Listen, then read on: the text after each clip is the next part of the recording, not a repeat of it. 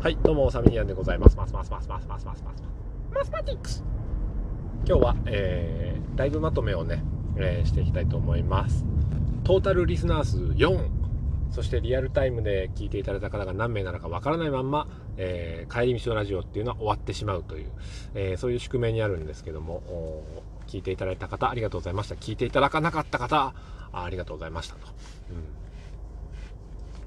うん、で、えー、今日はですね8月のモチベーションを保ってくれたあ3つの技っていう話で、えー、1つ目が自国指定納品と報告。2つ目が、えー、遮らない魔法と。そして3つ目があリッツ・カールトンっていう話だったんですけどもまあ毎日のその繰り返しのおさらいなので別にあのいつもと同じ話なんですけども、うん、ただあのやっぱね自国指定納品の効果は結構でかかったなと。でそれと報告を組み合わせることによって相手に対して何月何日と何時までにこれやりますっていうことをちゃんと言ってその通りに報告をしてっていうのを続けていくことによってあ自分は約束が守れる人間なんだっていうまあ言い方で言うとこうセルフイメージ的なものがあ変わってくるわけですよ。一つ一つ小さな約束を守ると。別にそのそれ1個守んなかったからって、えー、会社に大きな損失が出るわけでもない、えー、内輪な人たちとの約束とかあ上司へのちょっとした報告とかっていう報告報告日ですよ、うん、終わりましたじゃなくて何月何日の何時に報告いたしますっていうのを守るとかしていくとあ守れた。あまた守れた。今日も守ったと。約束して守ったと。約束をして守るっていうことの繰り返しが、あのー、自分は言ったことをやるんだっていう風なあの 自分に対するイメージのにつながっていくんですよね。うん、でそれをする時に、えー、できれば相手のある約束をしようと自分との約束っていうのは破りやすいので相手のある約束そしてまあお世話になってる上司の人に対する、えー、報告。報告は求められてないんですよ。よろしくなって言われてる。でもやっぱね報告をするっていうことは任せてくれた人へのあのー、僕は義務だと思いますよね。なんかそのほうれん草とかってそういう一般的な話じゃなくって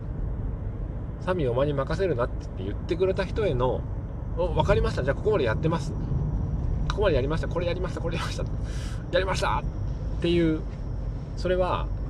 あこいつに頼んでよかったと、うん、ちゃんとやってくれてんだと。任せる方もやっぱり不安はあるでしょう、うん、それの不安を小さな不安が今日は大丈夫だったかな。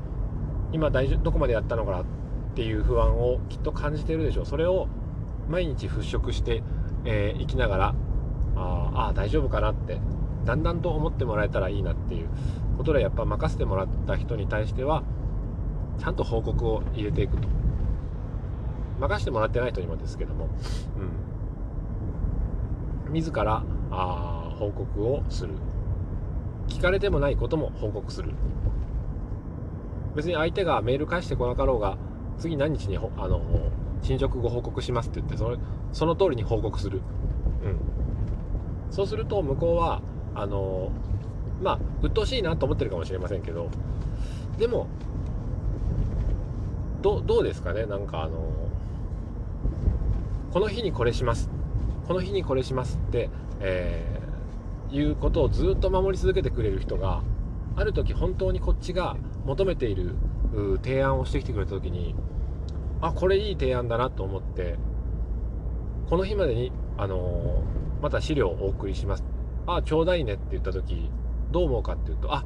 この人はこの日までに言ったら必ずやってくれる人だからこの人にお願いしようってなるかもしれないじゃないですか。うん。まあ、そこまで考えてやってないですけどもね。うん、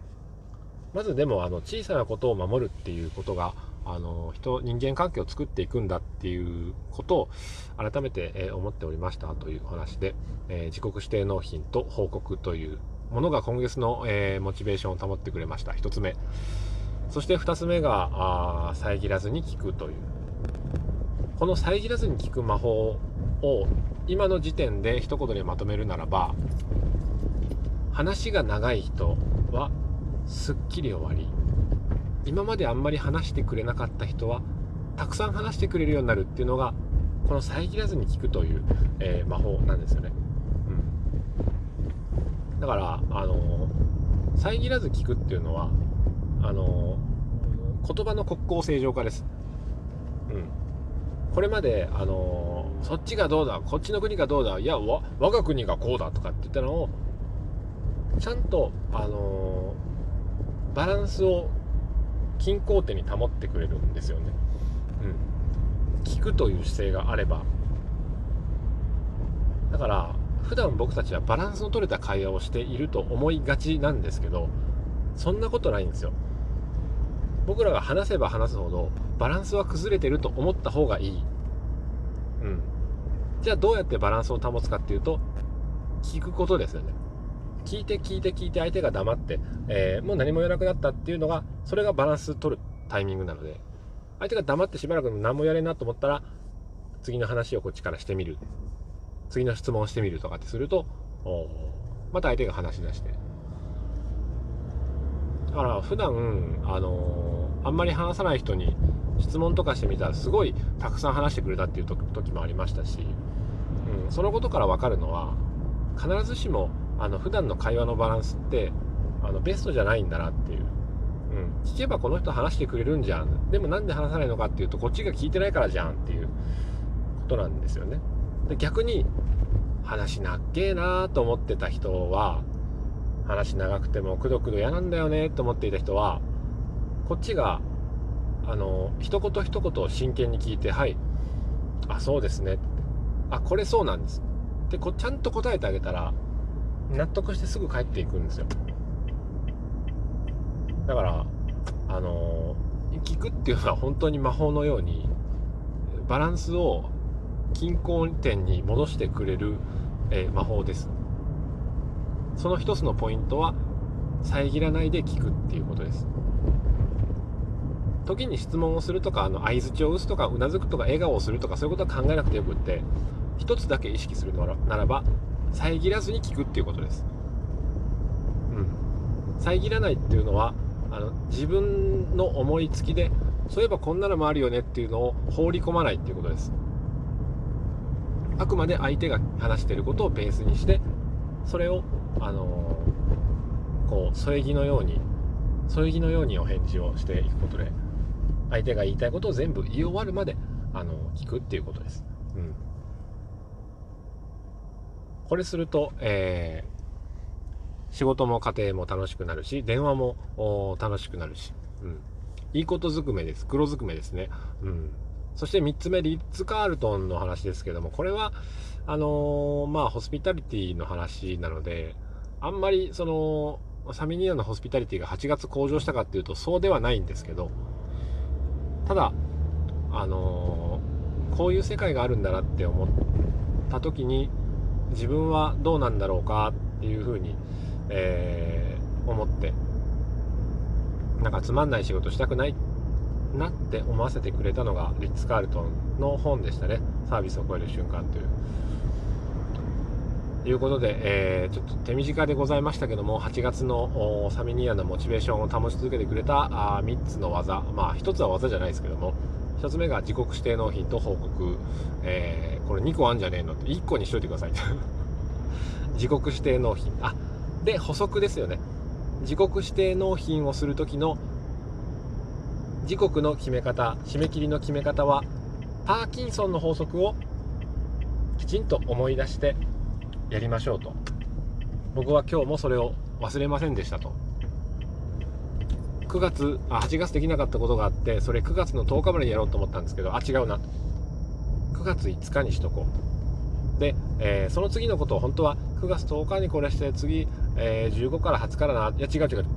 最初の締め切りを9月5日にしてその後を、えー、9月10日にする。自分が最初設定しようと思っていた締め切りよりも両方とも5日間早めたんですよね。なんでかっていうと人はあの締め切りまでの時間をいっぱい使っちゃうからです。それがパーキンソンの法則の第一法則にあるんですけどもそれを逆に利用するとじゃあ5日間早めてやったらそれまでに僕はやるんですよ、うん、そのことの実績は、えー、8月に積み重ねてきていたので9月もきっとやるでしょうと。いうことで